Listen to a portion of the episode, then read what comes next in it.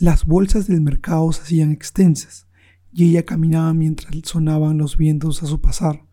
Las miradas que la rodeaban iban a la par con el reflejo de luz que adornaba sus brazos, sus piernas y su intensa forma de apresurarse para el mercado. Los ritmos de un vals la perseguían. Los quipos en su oído ahora marcaban la hora del almuerzo, el arroz y lo que podía haber en aquel entonces. Ocho hijos siempre tienden a saborear un poco más y un poco más. Carajo, come, no hay más.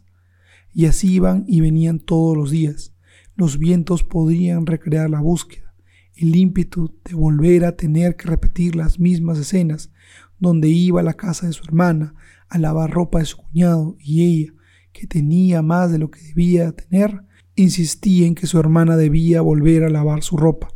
en que su hermana tenía ocho hijos y que ella tenía razones para volver a su casa.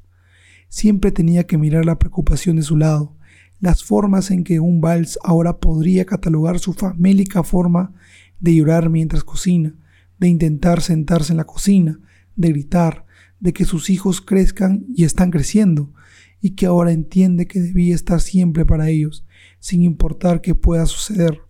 Cuando ellos crezcan, tendría que cumplir la escrupulosa tarea de que la preocupación no sea un remordimiento compartido, de que no sufran lo que ella intentaba pasar, y que crezcan, mientras el vals que ahora adorna sus años, ahora la mantiene sentada, y sus hijos, que compartieron su preocupación, velan para que no le pase nada. Siete hijos, ahora siete, intentaron pensar en ella, y uno más que otros, como la famosa intención del destino y de las recargas familiares lo dictan, tanto como en un salón de clases, sentada y mirando la herencia de su preocupación y pensar que ya no puede pensar ni hacer nada más, pasan los años y los años, y el silencio solo la mantiene en valses y boleros, días de las madres, días y días viendo televisión, su intento de fugar el tiempo por un pasadizo, mientras la empujan con la silla donde se mantiene sentada.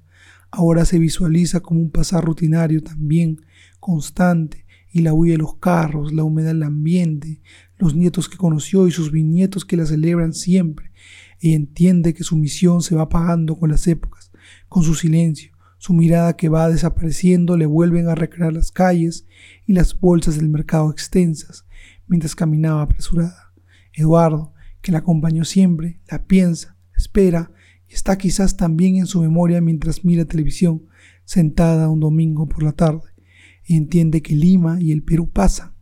que las calles bordean un nuevo color y los vientos que solían adornar sus cabellos ahora se sientan junto a ella a mirar televisión y luego a echarse juntas, a abrazar su memoria, a Eduardo, a sus ocho hijos, a sus cambios de casa, a los gritos de sus hijos y a su misterio de sentir que el mundo ya no es de ella y que Eduardo, su esposo,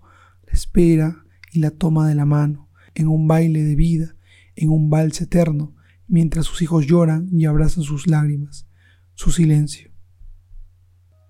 Hasta pronto, querida abuela. Hasta pronto, Lela.